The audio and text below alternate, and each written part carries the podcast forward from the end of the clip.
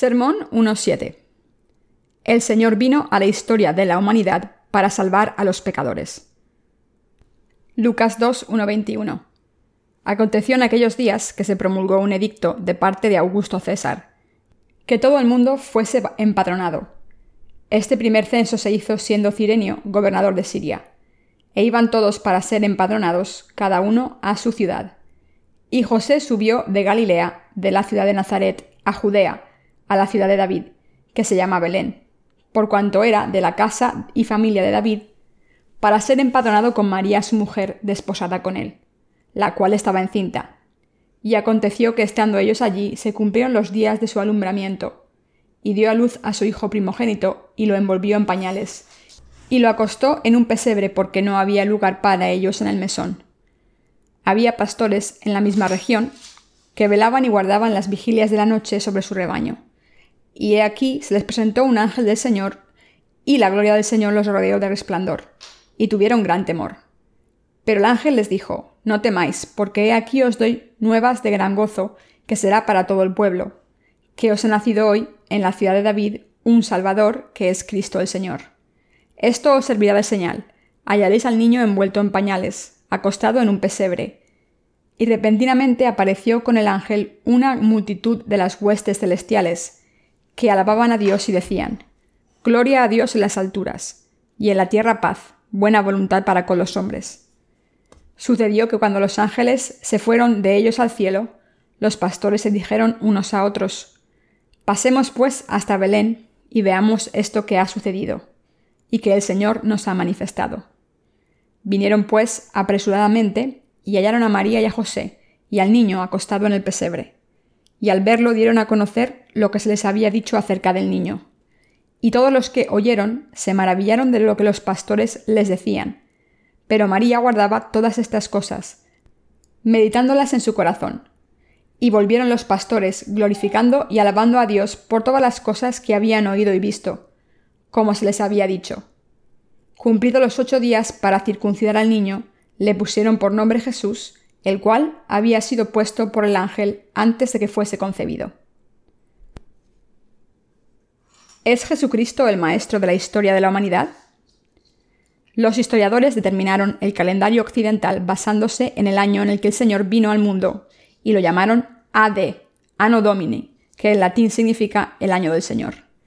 Y a los años antes de la llegada de Jesús a este mundo lo llamaron antes de Cristo. Casi todos los países del mundo utilizan este estándar. Así que alguien dijo que la historia es su historia. Esto significa que el Señor es el Maestro de este mundo, que fue creado por Jesucristo, el Creador, y que está siendo gobernado por él mismo. Durante el reinado de César Augusto, como emperador del Imperio Romano, se emitió un decreto por todas las naciones bajo el poder colonial de Roma, que requería que todos los súbditos, hombres y mujeres, volviesen a sus ciudades natales y se registrasen en el censo. Este decreto se emitió porque era necesario realizar un censo para apoyar al Imperio romano a través de impuestos. En términos de la historia del mundo, cuando César Augusto era emperador de Roma, un joven llamado José estaba prometido a una muchacha virgen llamada María. Nuestro Señor les había dicho a José y a María que tendrían un hijo llamado Jesús, y le dijo a Isabel que tendría a Juan el Bautista. Entonces fueron a su aldea natal para registrarse en el censo según el decreto del Imperio romano. José y María fueron a Belén, la ciudad natal de José, para registrarse. Entonces Jesús nació en Belén, como se había profetizado en el libro de Miqueas.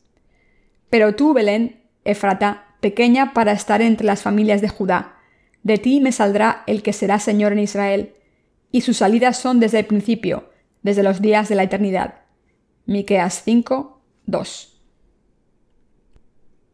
Cuando María y José llegaron a Belén para registrarse, el niño Jesús ya había sido concebido en el vientre de María y estaba a punto de nacer. Así que José y María buscaron un sitio donde poder dar a luz. Pero no había sitio en ninguna posada, ya que todas estaban llenas con la gente que había viajado a Belén para registrarse en el censo. Así que no tuvieron más remedio que buscar cobijo en un establo donde María dio a luz a Jesús. Cuando el niño nació, en este mundo había algunos pastores cuidando de las ovejas en el campo. como está escrito en el pasaje de las Escrituras de hoy.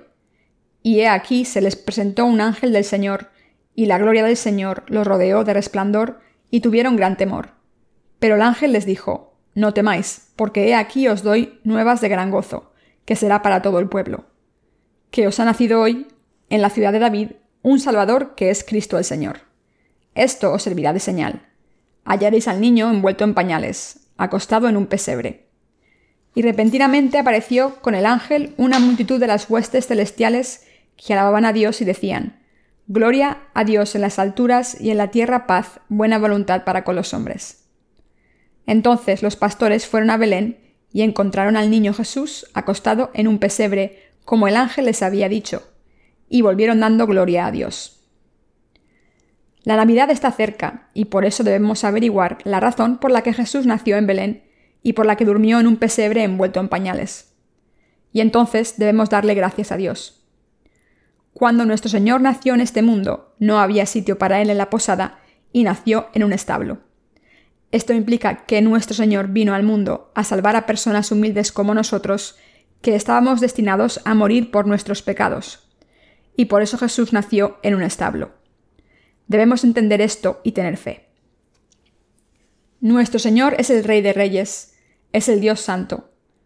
Aunque nuestro Señor vino a este mundo como un hombre, en su esencia es el Dios Santo que no tiene nada que ver con el pecado. Nuestro Señor no es un Señor bajo como nosotros, sino que es el Dios Santo, omnipotente y perfecto de la creación. El Señor es el Hijo de Dios Padre y nuestro Salvador que vino al mundo para salvarnos en su esencia, es el Dios Santo. Aquí se dice que el niño Jesús durmió en un pesebre envuelto en pañales, y estos pañales eran de lino blanco. Después de dar a luz a Jesús en un establo, María cortó el cordón umbilical, lo envolvió en pañales, y como no encontró otro sitio donde acostarlo, lo puso en el pesebre donde comían los animales. Un establo es un lugar lleno de suciedad animal, por mucho que se limpie, sigue oliendo a animales. Mis queridos hermanos, es importante que nos demos cuenta del significado de que Jesús durmiese en un pesebre envuelto en pañales porque no había otro sitio para él. Nuestro Señor vino a salvarnos a los pecadores. Mis queridos hermanos, aunque nuestro Señor vino al mundo como un hombre, no es una criatura como nosotros, sino que es Dios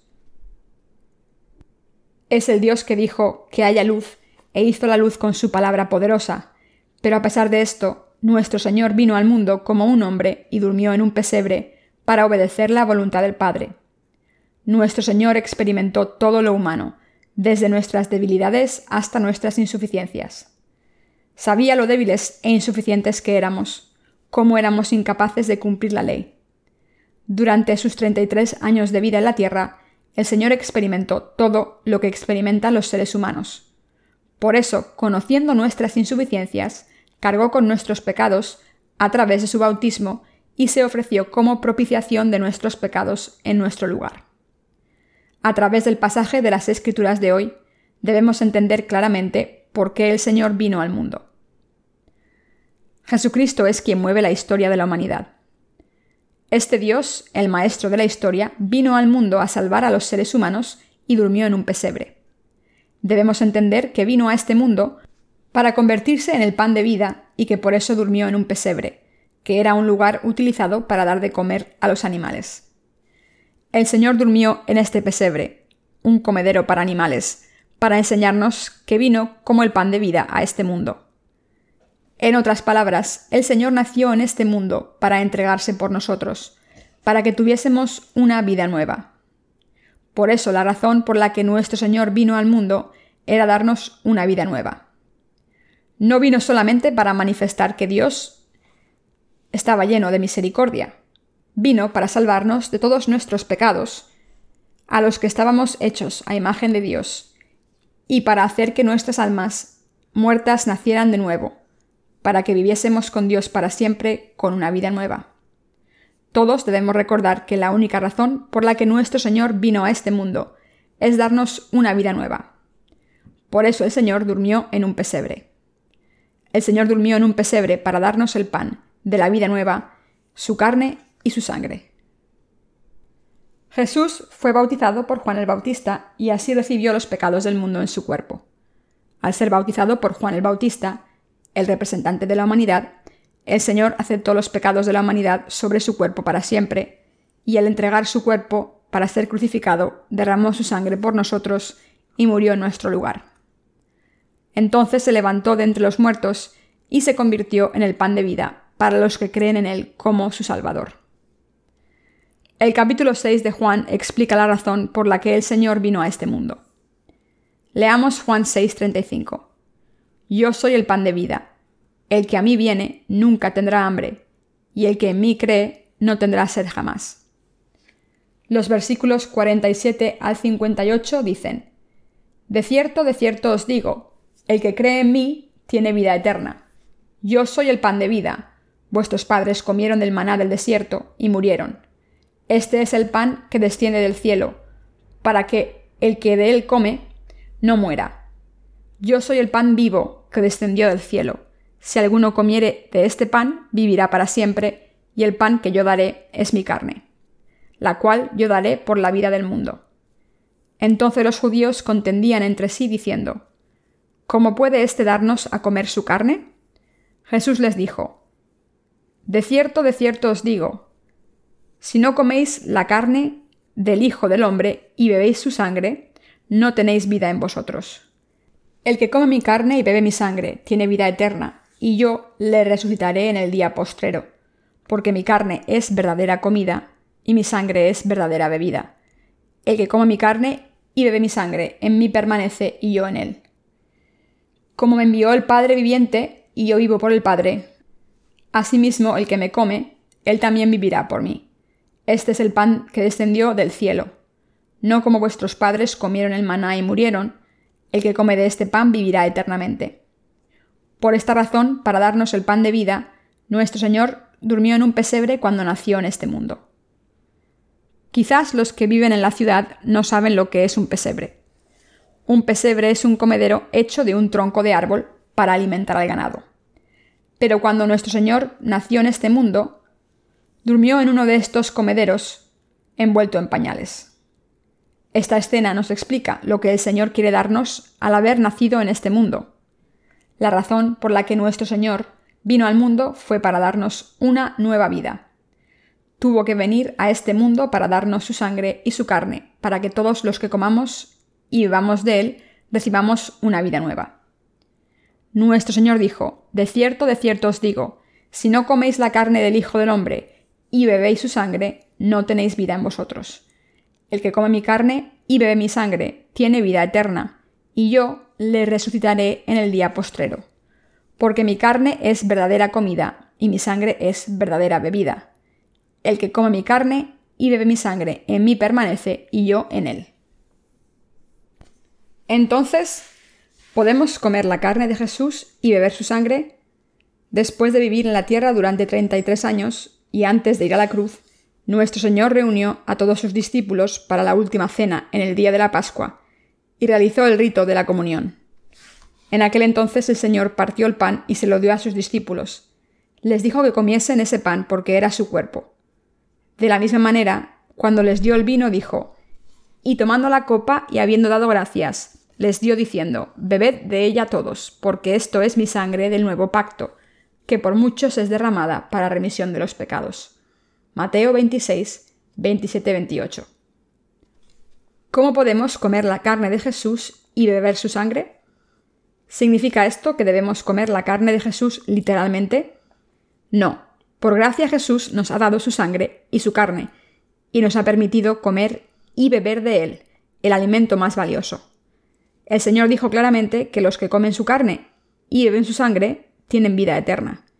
Esto significa que debemos comer la carne de Jesús y beber su sangre. Quien crea en Jesús debe comer su carne y beber su sangre. ¿Cómo debemos comer la carne de Jesús y beber su sangre?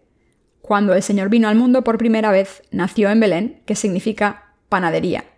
Es decir, el Señor nació en una aldea llamada panadería y durmió en un pesebre nos dio una vida nueva. Vino a este mundo para darnos su sangre y carne para que recibamos una vida nueva. El Señor, el Creador y el Salvador, vino a este mundo para darnos su carne y sangre y nosotros debemos comer y beber de él. La Biblia dice claramente que podemos comer la carne de Jesús y beber su sangre. A través de sus 33 años de vida en este mundo, el Señor nos dio su sangre y su carne. El Señor nos dio su sangre y su carne, es decir, el pan de vida. El que nos diera su carne significa que nos dio su cuerpo, pero ¿qué significa exactamente? Jesús dijo que nos dio su carne a los que creemos en Él. Pero ¿cómo nos dio su carne? El Señor vino al mundo para salvar del pecado a los que estaban oprimidos por la ley. Cuando cumplió los 30 años, fue bautizado por Juan el Bautista. La Biblia dice en Mateo 3, 13, 15, Entonces Jesús vino de Galilea a Juan al Jordán, para ser bautizado por él. Mas Juan se le oponía, diciendo, Yo necesito ser bautizado por ti, ¿y tú vienes a mí? Pero Jesús le respondió, Deja ahora, porque así conviene que cumplamos toda justicia. Entonces le dejó. Este pasaje significa que Jesús fue bautizado por Juan el Bautista y así cumplió la justicia de Dios. Cuando Jesús salió del agua, después de ser bautizado, cumplió la justicia de Dios después de haber sido bautizado por Juan el Bautista, y los cielos se abrieron. Entonces Dios dijo, Este es mi Hijo amado, en quien tengo mi complacencia. Antes de ser bautizado por Juan, nuestro Señor dijo, Permíteme hacer ahora, pues conviene así que cumplamos toda justicia. Mateo 3:15. Aquí la palabra así es utos, que en griego significa de esta manera, de la manera más adecuada y la única manera. Esta palabra demuestra que Jesús tomó los pecados de la humanidad sobre sí mismo de manera irreversible y adecuada a través del bautismo que recibió de Juan el Bautista. Toda justicia es pasan dikaiosunen en griego y significa el estado perfecto sin defecto alguno. Con esto Jesús quiso decir que él debía cargar con todos los pecados del mundo y borrarlos de la manera más adecuada al recibir el bautismo de Juan. En otras palabras, nuestro Señor cargó con todos nuestros pecados en su cuerpo, al aceptarlos a través del bautismo que recibió de Juan el Bautista. Deben entender el significado de este suceso a través del texto original de las Escrituras. En la última cena, antes de ser crucificado, el Señor partió el pan y se lo dio a sus discípulos, diciendo, Tomad y comed, este es mi cuerpo. Mateo 26, 26. Cuando Jesús nació en este mundo, el Señor durmió en un pesebre, lo que implica que tuvo que venir a este mundo para darnos una vida nueva. ¿Cómo nos dio Jesús su carne? No dijo que le cortásemos y comiésemos su carne como si estuviésemos comiendo pollo, sino que nos dijo que comiésemos su carne al creer que tomó todos nuestros pecados al ser bautizado por Juan el Bautista. En otras palabras, Jesús está diciendo que aceptó todos los pecados del mundo en su cuerpo al ser bautizado por Juan el Bautista, el último profeta del Antiguo Testamento y el representante de la humanidad. El hecho de que el Señor nos diese su carne significa que cargó con nuestros pecados para siempre al ser bautizado por Juan el Bautista, y que fue condenado por ellos en la cruz. Cuando nos damos cuenta de esto, podemos comer la sangre del Señor por fe. Para salvarnos de los pecados, el Señor aceptó los pecados del mundo para siempre al ser bautizado. Solo entonces podemos aceptar en nuestros corazones que podemos comer la carne del Señor por fe. Solo cuando comemos la verdadera palabra de Dios por fe, podemos comer la carne de Jesús. ¿Han comido la carne de Jesús por fe? ¿Creen que Jesús fue bautizado por Juan el Bautista en el río Jordán para borrar todos nuestros pecados? En el capítulo 6, nuestro Señor dijo, El que come mi carne y bebe mi sangre tiene vida eterna, y yo le resucitaré en el día postrero, porque mi carne es verdadera comida y mi sangre es verdadera bebida. Yo soy el pan vivo que descendió del cielo.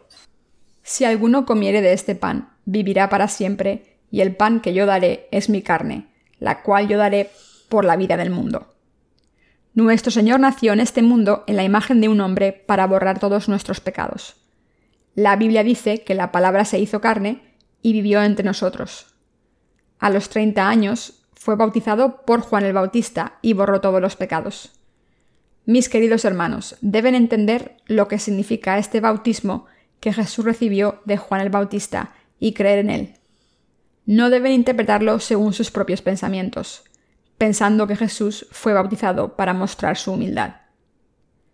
Para cumplir toda la justicia, el Señor fue bautizado por Juan el Bautista, el mayor hombre nacido de mujer, y así aceptó los pecados del mundo para siempre. Al bautizar a Jesús, Juan el Bautista pasó todos los pecados de la humanidad a Jesús, y al ser bautizado por Juan, Jesús cargó con esos pecados y dejó a todo el mundo sin ellos, esta es la prueba de que el Señor tomó todos nuestros pecados para siempre a través de su bautismo. Hasta ahora he estado predicando el Evangelio del agua y el Espíritu a todo el mundo, incluyendo a los cristianos por todo el mundo. Cuando algunas personas escuchan o leen mis sermones, se preguntan por qué he publicado tantos libros con tan poco contenido, pensando que un libro hubiera sido suficiente. En realidad, todos estos libros son necesarios, ya que todos debemos comer el pan espiritual del Señor siempre. Nunca he dejado el bautismo de Jesús fuera de mis sermones. La razón es simple. Jesús aceptó todos nuestros pecados cuando fue bautizado por Juan el Bautista en el río Jordán. Yo siempre estoy predicando el bautismo de Jesús por fe, porque es mi deber predicar esta verdad de que todos los pecados del mundo fueron pasados a Jesús. A través de su bautismo, Jesús cargó con todos los pecados del mundo que cometemos por nuestras insuficiencias, y por eso estoy predicando esta palabra a todas horas por fe. La salvación que vino por el Evangelio del agua y el Espíritu. Mis queridos hermanos, no debemos interpretar la Biblia por nuestra cuenta propia. Todas las escrituras fueron escritas por gente de fe inspirada por el Espíritu Santo. Por eso deben escuchar a los que han sido redimidos de sus pecados y han recibido el Espíritu Santo en sus corazones. La Biblia debe ser interpretada tal y como fue escrita. Deben conectar el Antiguo y el Nuevo Testamento. Es un error interpretar la Biblia basándose en un solo pasaje. Deben leer la Biblia bajo la dirección del Espíritu Santo. Dios le dio la ley al pueblo de Israel. Como sabía que no podrían cumplirla, les dio el sistema de sacrificios del tabernáculo, para que pudiesen recibir la remisión de los pecados. En este sistema de sacrificios, los israelitas tenían que pasar sus pecados a los animales mediante la imposición de manos sobre la cabeza de esos animales. Y los sacerdotes tenían que sacrificarlos, sacarles la sangre, ponerla en los cuernos del altar de los holocaustos, cortar la carne y ofrecérsela a Dios en el altar de los holocaustos. Había dos tipos de sacrificios, uno era anual y el otro diario. Como Cordero de Dios, Jesús era el sacrificio ofrecido para salvar a todo el mundo de los pecados. Se convirtió en el Salvador enviado por Dios Padre, para darnos una vida nueva. Jesús es el Cristo, el único Hijo de Dios Padre, enviado para salvarnos, aunque estábamos destinados a morir por nuestros pecados. Vino a este mundo como nuestra propiciación, en vez de ser condenados a muerte por nuestros pecados, Dios pasó todos nuestros pecados a su Hijo a través del bautismo, y dejó que su Hijo derramase su sangre en la cruz, y después lo resucitó para darnos la vida eterna. Hemos recibido la remisión de los pecados con el amor de Dios, quien nos dio a su Hijo como la propiciación de nuestros pecados. En otras palabras, como el Señor se convirtió en la propiciación de nuestros pecados, cargó con ellos y fue crucificado para pagar la condena de los pecados por nosotros. Así eliminó nuestros pecados para siempre. Por tanto, quien quiera creer en Jesucristo debe creer en el bautismo que recibió de Juan el Bautista, y sólo entonces puede recibir la remisión de los pecados. Cuando Jesús dijo en la Biblia, pues conviene así que cumplamos toda justicia. Mateo 3:15. Jesús cargó todos los pecados en su cuerpo al ser bautizado por Juan el Bautista. Jesús solo fue bautizado una vez. Al ser bautizado mediante la imposición de manos, aceptó todos los pecados de la humanidad y fue sumergido en el agua. La palabra bautismo es baptisma en griego, que significa ser sumergido. El significado espiritual del bautismo es lavar, ser enterrado y pasar. Dicho de otra manera, la razón por la que Jesús fue bautizado fue cargar con todos nuestros pecados y eliminarlos. Al aceptar todos nuestros pecados a través de su bautismo de la mano de Juan el Bautista, Jesús derramó su sangre en la cruz en nuestro lugar y pagó el precio de los pecados con su vida. Para salvarnos de los pecados, Jesús fue bautizado por Juan el Bautista y nuestros pecados fueron pasados a Jesús para siempre. Este bautismo que Jesús recibió es equivalente a la imposición de manos en el Antiguo Testamento, mediante la que un pecador llevaba a un animal puro al tabernáculo y le pasaba los pecados mediante la imposición de manos en la cabeza. Esta imposición de manos en el Antiguo Testamento era el método mediante el que los pecados se pasaban a un animal. No estoy de acuerdo con la doctrina baptista ni estoy diciendo que haya que bautizar a los creyentes mediante la inversión. Hay muchas denominaciones cristianas en este mundo, pero todas ellas son invenciones humanas. Hay dos tipos de personas, ya crean en Jesús o no. Las personas que han nacido de nuevo y las que no. Les pido a todos ustedes que se den cuenta de que nuestro Señor fue bautizado para aceptar todos nuestros pecados. ¿Por qué tuvo que morir Jesús en la cruz? Juan, que bautizó a Jesús, es el mayor hombre nacido de mujer. Mateo 11:11 dice que el reino de los cielos sufre violencia desde los días de Juan el Bautista y que los violentos lo toman por la fuerza. Como el Señor aceptó los pecados de la humanidad al ser bautizado por Juan el Bautista, tuvo que morir en la cruz. La valiosa sangre de Jesús, que se convirtió en la propiciación a los ojos de Dios Padre, nos dio vida nueva. Jesús fue castigado por nuestros pecados, porque nuestra salvación solo podía cumplirse mediante esta redención. Por tanto, si creemos en Jesucristo, quien vino por el Evangelio del agua y el Espíritu, seremos salvados de todos los pecados. El Señor nos ha dado su carne. Esto significa que fue bautizado por Juan el Bautista en este mundo. Jesús tuvo que morir en la cruz porque había aceptado todos nuestros pecados a través del bautismo que recibió de Juan el Bautista, y por esos pecados tuvo que ser crucificado y morir en nuestro lugar. Gracias a la sangre que derramó en la cruz, nuestros pecados fueron cubiertos. Algunas personas se bautizan como señal de haberse unido a la Iglesia, pero este no debe ser el motivo por el que nos debemos bautizar. Cuando se bautizan, están dando testimonio de que Jesús cargó con todos sus pecados cuando fue bautizado. Cuando se sumergen en el agua, están dando testimonio de que Jesús derramó su sangre en la cruz. Y cuando salen del agua, están dando testimonio de que Jesús se levantó de entre los muertos para convertirse en nuestro Salvador. En resumen, con su bautismo están dando testimonio de que el Señor es su Salvador. Cuando somos bautizados, confesamos nuestra fe de la siguiente manera. Jesús cargó con mis pecados y los pecados de la humanidad cuando fue bautizado por Juan el Bautista.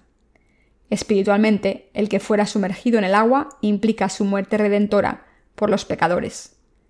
Esto significa que el Señor se convirtió en la propiciación de nuestros pecados y que murió en nuestro lugar. El que Jesús saliese del agua implica su resurrección. Para darme una vida nueva, Jesús cargó con mis pecados, murió y se levantó de entre los muertos. Así es como creo en el Hijo enviado por Dios Padre. Creo en el Evangelio del agua y el Espíritu.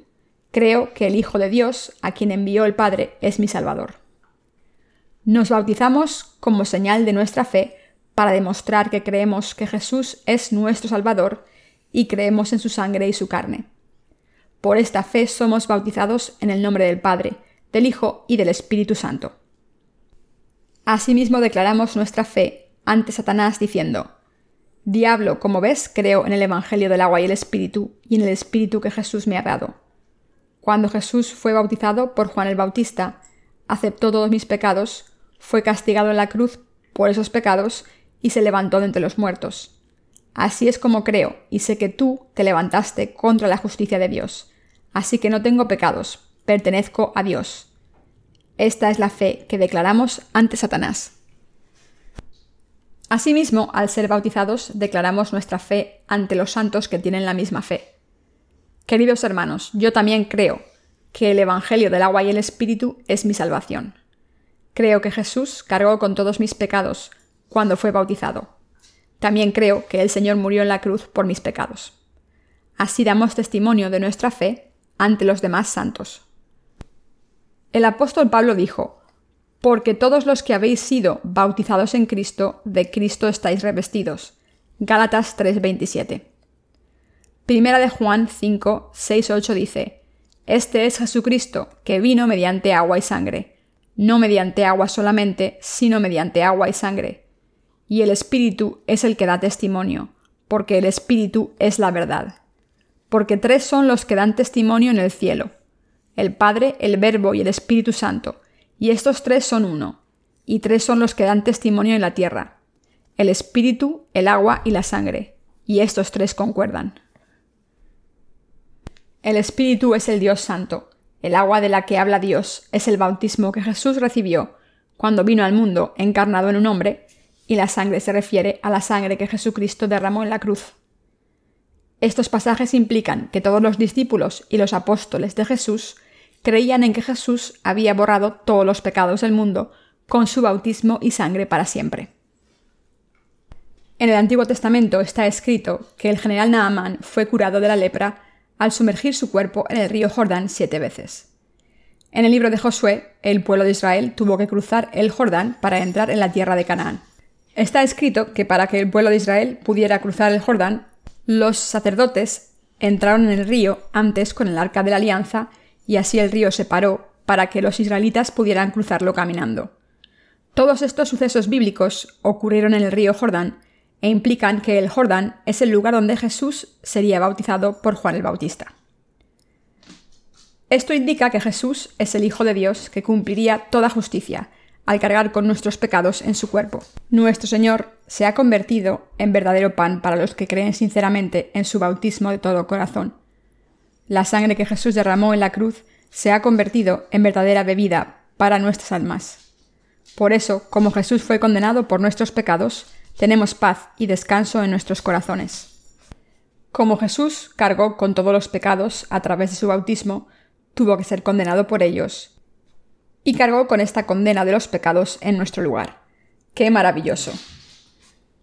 La carne de Jesús nos ha dado vida nueva. Esto se debe a que Jesús tomó todos los pecados del mundo al ser bautizado por Juan el Bautista. Por eso hemos recibido la vida verdadera al creer en el Evangelio del agua y el Espíritu. ¿Y ustedes creen en la sangre de Jesús? ¿Han tomado la sangre y la carne de Jesús por fe? ¿Aceptan la voluntad del Señor de nacer en este mundo y convertirse en nuestro pan de vida? Nuestro Señor vino a este mundo para darnos la remisión de los pecados. Tuvo que dormir en un pesebre para convertirse en el verdadero pan de vida por nosotros. Jesús vivió 33 años en este mundo y al ser bautizado en su cuerpo cargó con todos los pecados que los humanos cometemos por nuestras insuficiencias y faltas. Juan el Bautista, un siervo de Jesús. Seis meses antes de venir al mundo, el Señor envió a Juan el Bautista al mundo como representante de la humanidad. Y él vino seis meses después. El Señor vino al mundo para salvarnos de las maldiciones de la ley, la persecución de Satanás y el castigo del pecado. Nos ha salvado de nuestros pecados.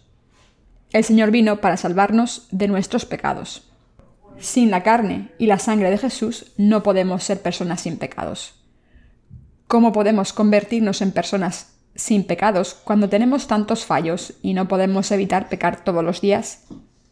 Sin embargo, Jesús, el Señor de la vida, vino al mundo encarnado en un hombre, aceptó todos nuestros pecados en su cuerpo al ser bautizado y cargó con el castigo de todos nuestros pecados en nuestro lugar. El Señor tomó todos nuestros pecados, los eliminó para siempre, cargó con la condena y nos salvó. Al tomar todos nuestros pecados mediante su bautismo, el Señor cumplió la justicia de Dios. Así Dios ha cumplido toda la justicia que borra nuestros pecados y nos ha hecho personas sin pecados a los que creemos en la justicia de Dios cumplida por Jesús. Durante tres años después de haber sido bautizado y después de morir en la cruz, Jesús viajó predicando el Evangelio de los cielos. En otras palabras, Jesús no empezó a predicar el Evangelio de los cielos después de ser bautizado. Después de haber sido bautizado por Juan, Jesús predicó en la tierra durante tres años. Llevó las buenas noticias de la remisión de los pecados a muchas personas, desde la mujer que fue sorprendida en adulterio hasta los leprosos y la mujer que tenía una hemorragia. Declaró que era el camino y la luz diciendo, Soy el camino, la verdad y la vida. Nadie puede llegar al Padre excepto por mí. Creed en mí porque soy el camino al cielo. Soy la verdad. Soy Dios. Soy el Salvador que os da vida. El Señor nos dio la vida eterna. Nos ha dado la vida eterna. Ha borrado todos nuestros pecados.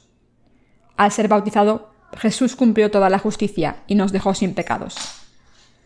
En Juan 1.29, cuando Juan el Bautista vio a Jesús el día después de haberle bautizado, dio testimonio de él diciendo, He aquí el Cordero de Dios que quita el pecado del mundo. Como Jesús aceptó todos los pecados del mundo de la mano de Juan el Bautista, cuando fue bautizado, todos los pecados del mundo fueron pasados a Jesús. Por eso Jesús fue a la cruz con todos los pecados en su cuerpo. Por eso Juan el Bautista dio testimonio de Jesús diciendo, He aquí el Cordero de Dios que quita el pecado del mundo. Juan 1.29. Lo que necesitan para convertirse en verdaderos discípulos de Jesús. Según el libro de Hechos de los Apóstoles, después de que Judas se suicidase, los once apóstoles y los demás discípulos escogieron a Matías como el apóstol que sustituiría a Judas Iscariote. El apóstol Pedro dijo acerca de cómo convertirse en apóstol. Es necesario, pues, que de estos hombres que han estado juntos con nosotros todo el tiempo, que el Señor Jesús entraba y salía entre nosotros, comenzando desde el bautismo de Juan hasta el día en que de nosotros fue recibido arriba, uno se ha hecho testigo con nosotros de su resurrección. Hechos de los Apóstoles 1, 21, 22. ¿Qué calificaciones debe tener un discípulo de Jesús? Dos candidatos fueron elegidos entre los que habían sido testigos del ministerio de Jesús desde su bautismo hasta su muerte en la cruz, su resurrección y ascensión. En otras palabras, solo los que creen en que Jesús cargó con todos los pecados del mundo al ser bautizado, morir en la cruz, levantarse de entre los muertos al tercer día y ascender al reino de los cielos, pueden ser apóstoles. Para convertirse en un verdadero discípulo de Jesús, hay que creer en su bautismo, su muerte en la cruz, su resurrección al tercer día y su estado como Hijo de Dios y Dios mismo. Solo estas personas pueden ser verdaderos discípulos de Jesús. Solo los que saben esto pueden convertirse en discípulos de Jesús. Los que creen así pueden convertirse en testigos que predican la justicia de Dios. Los que creen así pueden recibir al Espíritu Santo por su gracia. La Biblia dice, Pedro les dijo, Arrepentíos y bautícese cada uno de vosotros en el nombre de Jesucristo, para perdón de los pecados, y recibiréis el don del Espíritu Santo. Hechos de los Apóstoles 2.38. Mis queridos hermanos, el bautismo de Jesús borra nuestros pecados. Si no nos damos cuenta de esto, nuestros pecados no son eliminados solo por ser bautizados en el nombre de Jesucristo, sino que solo pueden borrarse cuando sabemos por qué Jesús fue bautizado por Juan el Bautista y por qué murió en la cruz. Esto se debe a que Dios aprueba esta fe y borra los pecados de las personas que tienen esta fe. En resumen, como Jesús es el Salvador de los que creen que eliminó los pecados del mundo al venir a la tierra, ha borrado todos sus pecados al ser bautizado por Juan el Bautista, ser castigado a morir en nuestro lugar y levantarse de entre los muertos. Los que creen en esto tienen a Jesús como su Salvador y Él les ha dado una vida nueva. Por eso llamamos al Señor nuestro Salvador. Nuestro Señor es el Cristo Señor. La palabra Cristo significa el ungido. ¿Quién es el ungido? Los reyes, sacerdotes y profetas eran ungidos en el Antiguo Testamento. El Señor es el Rey de Reyes el sacerdote de los cielos y el profeta que está por venir. Como sumo sacerdote tomó todos los pecados de la humanidad y fue condenado en nuestro lugar. Los que creen en el bautismo de Jesús y su sangre derramada en la cruz pueden convertirse en sus verdaderos discípulos. Para convertirse en un discípulo de Jesús deben pasarle todos sus pecados. Jesús dijo en Juan 6:53, De cierto, de cierto os digo, si no coméis la carne del Hijo del Hombre y bebéis su sangre, no tenéis vida en vosotros. Pero muchos cristianos de la actualidad dicen que solo creen en la sangre de Jesús. ¿Pueden tener fe con tan solo beber la sangre de Jesús con fe? No, no tienen vida. Por mucho que crean en la sangre de Jesús derramada en la cruz, sus corazones siguen teniendo pecados. Aunque confiesen creer en Jesús y le den gracias al Señor, sus corazones siguen teniendo pecados. El Señor dijo, De cierto, de cierto os digo, si no coméis la carne del Hijo del Hombre y bebéis su sangre, no tenéis vida en vosotros. Juan 6:53. Si una persona bebe la sangre de Jesús y no come su carne, el Espíritu Santo no está en su corazón. No puede recibir una vida nueva. Por tanto, deben creer en estas dos cosas. Al venir al mundo como el Salvador, Jesús aceptó todos nuestros pecados a través de su bautismo. Los aceptó sobre su propio cuerpo a través de su bautismo. Por tanto, debemos creer en el bautismo de Jesús. Debemos creer en estos elementos de la salvación, en que Jesús aceptó todos los pecados del mundo personalmente a través de su bautismo y que fue condenado por ellos en la cruz para siempre. Si no creemos en estos elementos, no tendremos vida aunque creamos en Jesús. En otras palabras, el Espíritu Santo no está en los corazones, aunque crean fervientemente en Jesús como su Salvador. La Biblia dice, Examinaos a vosotros mismos si estáis en la fe, probaos a vosotros mismos. ¿O no os conocéis a vosotros mismos que Jesucristo está en vosotros, a menos que estéis reprobados? Segunda de Corintios 13:5. También está escrito, Mas vosotros no vivís según la carne, sino según el Espíritu, si es que el Espíritu de Dios mora en vosotros. Y si alguno no tiene el Espíritu de Cristo, no es de él. Romanos 8:9. Jesús vino al mundo para darnos vida nueva, y fue bautizado al venir al mundo y convertirse en nuestro verdadero Salvador. Para convertirse en nuestro verdadero Salvador, Jesús fue castigado en la cruz en nuestro lugar. Así eliminó todos los pecados y nos permitió escapar de la condena de ellos. Nosotros debemos creer en el bautismo de Jesucristo y su sangre sin falta. Por esta fe recibimos la vida eterna. Solo entonces podemos ir al cielo al creer en Jesús pueden convertirse en hijos de Dios solo cuando creen en la carne y la sangre de Jesús, en su bautismo y su sangre derramada en la cruz. La vida de Jesús entrará en ustedes si creen en su bautismo y su cruz, en su sangre y su agua. Solo cuando creen en estos elementos, Jesucristo se ocupará de ustedes. Nuestro Señor eliminó todos los pecados del mundo y cargó con ellos al ser bautizado. Sin embargo, hay muchos cristianos que han sido engañados por el diablo y que creen que cuando la Biblia dice He aquí el Cordero de Dios que quita el pecado del mundo, quiere decir que Jesús es el Cordero de Dios que quitó su pecado original. Interpretan la Biblia por su cuenta y piensan Cometo pecados todos los días, hoy y ayer. ¿Cómo puede Jesús haberse llevado estos pecados? Es imposible. Jesús solo eliminó mi pecado original.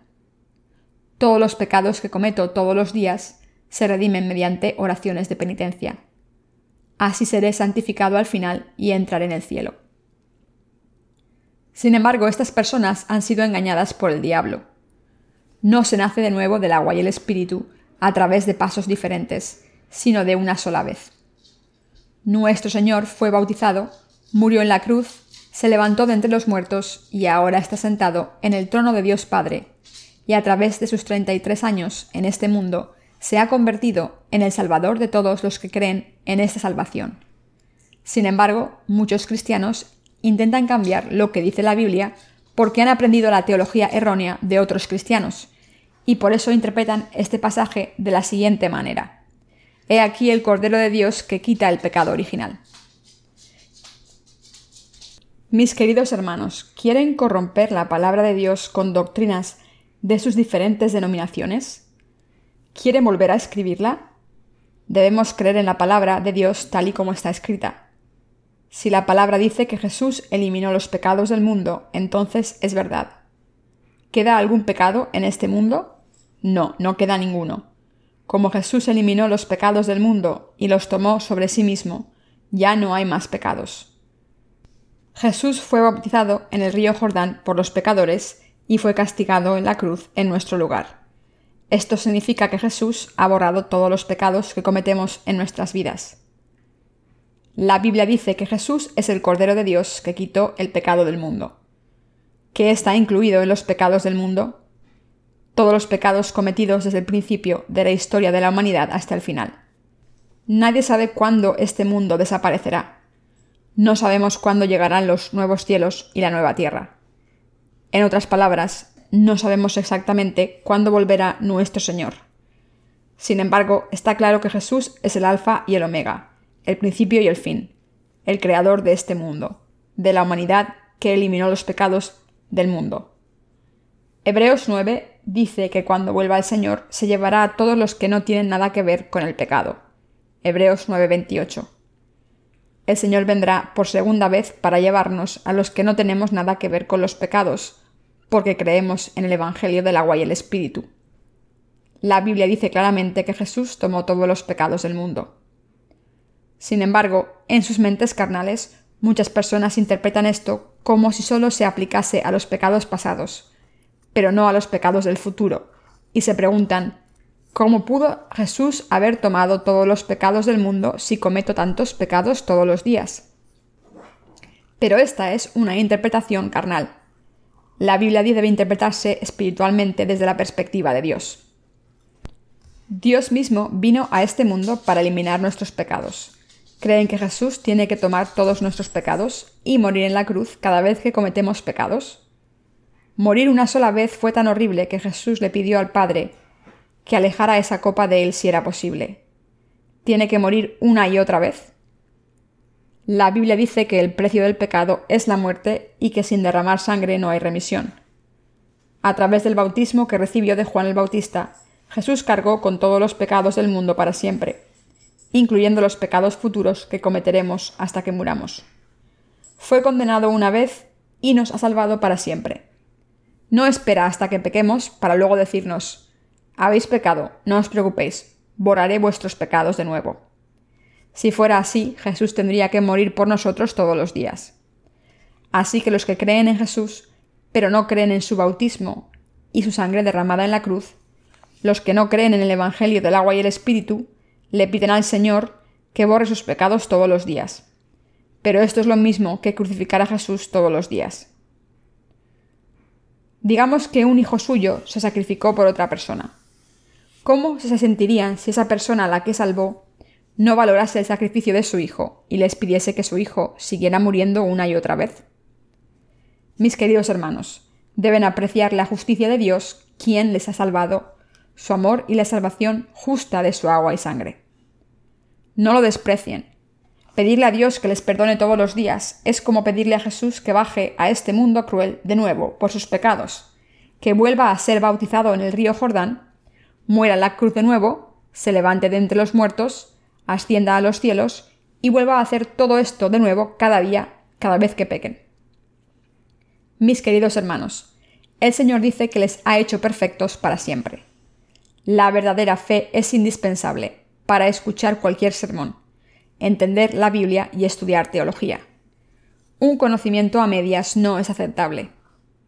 Los que saben de qué trata la teología no hablan mucho de ella porque saben que no sirve para nada a la hora de buscar la verdad. La Biblia dice que el Antiguo y el Nuevo Testamento tienen cosas en común. Inquirid en el libro de Jehová y leed si faltó alguno de ellos. Ninguno faltó con su compañera, porque su boca mandó y los reunió su mismo espíritu. Isaías 34:16. Como saben, Dios les dio el sistema de sacrificios a Israel a través de Moisés. Los pecadores tenían que poner las manos sobre los animales del sacrificio para que sus pecados fueran redimidos en el Antiguo Testamento. En el Nuevo Testamento Jesús cargó con nuestros pecados al ser bautizado. En otras palabras, Jesús nos ha salvado a través del sistema de sacrificios establecido por Dios. En el Antiguo Testamento, los pecados se pasaban a los animales mediante la imposición de manos sobre la cabeza. Entonces se le cortaba el cuello al animal, se le sacaba la sangre y se esparcía en los cuernos del altar. Su carne se cortaba y se quemaba para ofrecérsela a Dios. En el Nuevo Testamento Jesús aceptó nuestros pecados al ser bautizado y fue condenado en la cruz en nuestro lugar. Jesús vino a darnos una vida nueva a través de su bautismo y derramar su sangre en la cruz. ¿No creen que estos dos tipos de sacrificios son iguales? Jesús es el Salvador que ha librado a su pueblo de sus pecados. vino a este mundo para eliminar nuestros pecados al ser bautizado y derramar su sangre. De esta manera erradicó nuestros pecados. Como Jesús fue bautizado en el río Jordán, cargó con el castigo del pecado en la cruz, murió y resucitó de entre los muertos. Se ha convertido en el Dios de la salvación para todos los que creen en Él. No hay ningún pasaje en la Biblia que pueda leerse sin el contexto del resto de las Escrituras. Toda la Biblia habla de nuestra salvación. El Nuevo y el Antiguo Testamento están conectados. ¿Creen que el Evangelio de Juan es la palabra de Dios? En el capítulo 6 Jesús dice que quien coma su carne recibirá la vida eterna. Dice que quien coma su carne recibirá la vida eterna, pero los que no lo hagan no tendrán vida. Cuando una persona cree en Jesús, solo puede ser salvada si cree en su carne. Y por eso deben creer que Jesús cargó con todos los pecados al ser bautizado. Los que no creen en el bautismo de Jesús ni su sangre no pueden ser salvados por mucho que crean en Jesús. Jesús se levantó de entre los muertos al tercer día y ahora está sentado a la derecha del trono de Dios Padre. Si alguien cree en Jesús dejando de lado su carne o sangre, su fe es falsa. Es una fe falsa. El Señor nació en este mundo y durmió en un pesebre. ¿Por qué tuvo que dormir en un pesebre donde comían los animales? El Señor nació como el niño Jesús en un pesebre para convertirse en el pan de vida por sus creyentes. Jesús enseñó a los sacerdotes de Israel y a los expertos de la ley cuando solo tenía 12 años. En una ocasión, cuando José y María, sus padres biológicos, fueron a Jerusalén para la Pascua, volvieron a casa sin Jesús pensando que se le estaba siguiendo con el resto del grupo. Cuando se dieron cuenta de que no estaba en el grupo, volvieron a Jerusalén para buscarle y se lo encontraron sentado con los sacerdotes, hablando sobre la ley de Dios. Los sacerdotes se quedaron maravillados con las enseñanzas de Jesús. Esto significa que Jesús es el Salvador de los que creen en la voluntad de Dios Padre en obediencia. Se ha convertido en la salvación eterna y en la vida eterna por nosotros al venir a este mundo encarnado en un hombre, y al ser bautizado, Jesús aceptó todos nuestros pecados y los eliminó. Al entregar su cuerpo en la cruz para ser castigado en nuestro lugar, y al levantarse de entre los muertos al tercer día, se ha convertido en nuestro verdadero Salvador para todos los que creemos en Él. ¿Creen que Jesús cargó con todos los pecados del mundo cuando fue bautizado? Mis queridos hermanos, ¿Creen en la salvación de Jesús que vino por el agua y el Espíritu? Hay muchos expertos bíblicos y teólogos en este mundo, y esta Navidad el Señor les está preguntando si creen en Él y si han comido su carne y bebido su sangre. Cuando Jesús vino al mundo, los sacerdotes, los escribas y el rey Herodes sabían que había nacido en Belén, pero ninguno de ellos creyó que el Señor había nacido en un establo. ¿Quién creyó en esto entonces? los pastores y los reyes magos de Oriente. ¿Qué ofrendas le entregaron los reyes magos de Oriente a Jesús? Incienso, mirra y oro. El oro simboliza que Jesús es el Salvador y que tomó todos nuestros pecados a través de su bautismo, y el incienso implica que oramos a Jesús, Dios mismo, porque sabemos que es nuestro Salvador. La mirra simboliza la verdad inmutable que ha venido con el agua y el Espíritu. Jesús es el Dios de la verdad. Con esta fe los reyes magos, que eran gentiles, creyeron que Jesús era su Salvador. Sin embargo, entre el pueblo de Israel, ni los sacerdotes, los fariseos, ni los maestros de la ley creyeron en Jesús. Lo mismo pasa en el presente. Hoy en día los pastores, ministros y teólogos no creen en el bautismo ni la sangre de Jesús. Se niegan a creer en el bautismo y la sangre de Jesús. Se niegan a creer que Jesús cargó con los pecados del mundo al ser bautizado. Los teólogos no creen que todos los pecados del mundo fueron pasados sobre la cabeza de Jesús cuando fue bautizado. Interpretan el bautismo de Jesús por su cuenta, diciendo que fue bautizado por ser humilde, y así niegan el bautismo de la remisión de los pecados que Jesús recibió. La Biblia es la palabra de Dios escrita. Jesús cumplió toda la justicia a través del bautismo que recibió en el río Jordán. ¿Qué otras interpretaciones necesitamos? La Biblia no dice que Jesús fuese bautizado para mostrar su humildad. ¿Qué significa toda justicia? Significa todo lo que es bueno y correcto. Deben darse cuenta de que aunque Jesús es nuestro Señor, que se ha convertido en el pan de vida por nosotros, hoy en día los pastores, oficiales de la Iglesia y los teólogos que dicen creer en Jesús están rechazando su bautismo, el agua que permite que todos nazcamos de nuevo. Aunque este Evangelio se está predicando por todas partes, son los ignorantes, en vez de los teólogos, los que están aceptando la palabra de verdad que proclama que Jesús cargó con los pecados de la humanidad al ser bautizado. Sin embargo, los que se creen buenos cristianos por haber creído en Jesús durante mucho tiempo, no creen en su bautismo ni en el Evangelio que les permite nacer de nuevo. Así están rechazando a Jesús. Pero los que conocen la Biblia bien y creen en la palabra tal y como es, pueden ser salvados. Sin embargo, los que han aprendido la palabra de Dios incorrectamente, a través de, doctrinas humanas, y los que tienen la levadura del hombre, no saben lo que Jesús ha hecho por ellos, aunque hablen de él en términos de doctrinas. Así que no pueden creer en él. La Biblia es la verdad. El bautismo de Jesús es la verdad de salvación. No hay verdad aparte de esta palabra. Solo porque hayan creído en Jesús durante mucho tiempo, no deben creer que lo saben todo acerca de su bautismo. La Biblia dice que cuando Pedro predicó la palabra de las Escrituras a la gente de su alrededor, el Espíritu descendió sobre esas personas.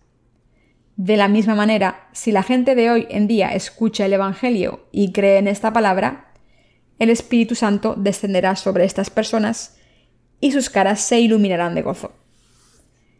Estas personas confesarán con sus lenguas que ya no tienen pecados en sus corazones. Cuando se les pregunte dentro de un tiempo si aún tienen el Evangelio, dirán que han guardado este precioso tesoro. Dirán que no pueden recordar ninguna otra doctrina aprendida aparte de este precioso Evangelio. Aunque Jesús vino al mundo como el Salvador de la gente, muy pocas personas aceptan el bautismo de Jesús que le permite a todo el mundo nacer de nuevo. Los expertos, los poderosos y los arrogantes han rechazado a Jesús. Sin embargo, los humildes que conocen sus deficiencias aceptan la palabra del Señor y alcanzan su salvación. A los ojos de Dios, todo el mundo es igual por muchos méritos o defectos que tengan. Cuando Jesús vino a este mundo, los pastores humildes fueron a visitarle. El Señor les está diciendo, ¿creen que les he salvado al encarnarme en un hombre, ser bautizado, morir en la cruz y levantarme de entre los muertos? Si creen en el Evangelio del bautismo de Jesús y su sangre, el Evangelio para nacer de nuevo, el Señor se complacerá. Dios Padre será glorificado. Está escrito, Gloria a Dios en el cielo y en la tierra paz a los hombres. La paz les llega a los que han recibido la remisión de los pecados en sus corazones. Esto significa que serán hijos de Dios sin pecados al creer en Jesús. El Espíritu Santo entrará en sus corazones. Nuestro Señor durmió en un pesebre. Nos ha dado una vida nueva a todos los que creemos en Él. Le doy gracias. Como el Señor nos amó tanto, vino al mundo en un cuerpo humano humilde para salvarnos a todos, darnos una vida nueva y evitar que fuésemos al infierno.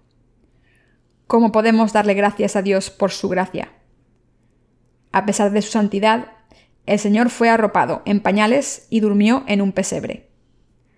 El Dios Santo vino personalmente a este mundo en la imagen de un hombre para salvarnos. ¿Cómo podemos pagarle por esta gracia? Le doy gracias al Señor.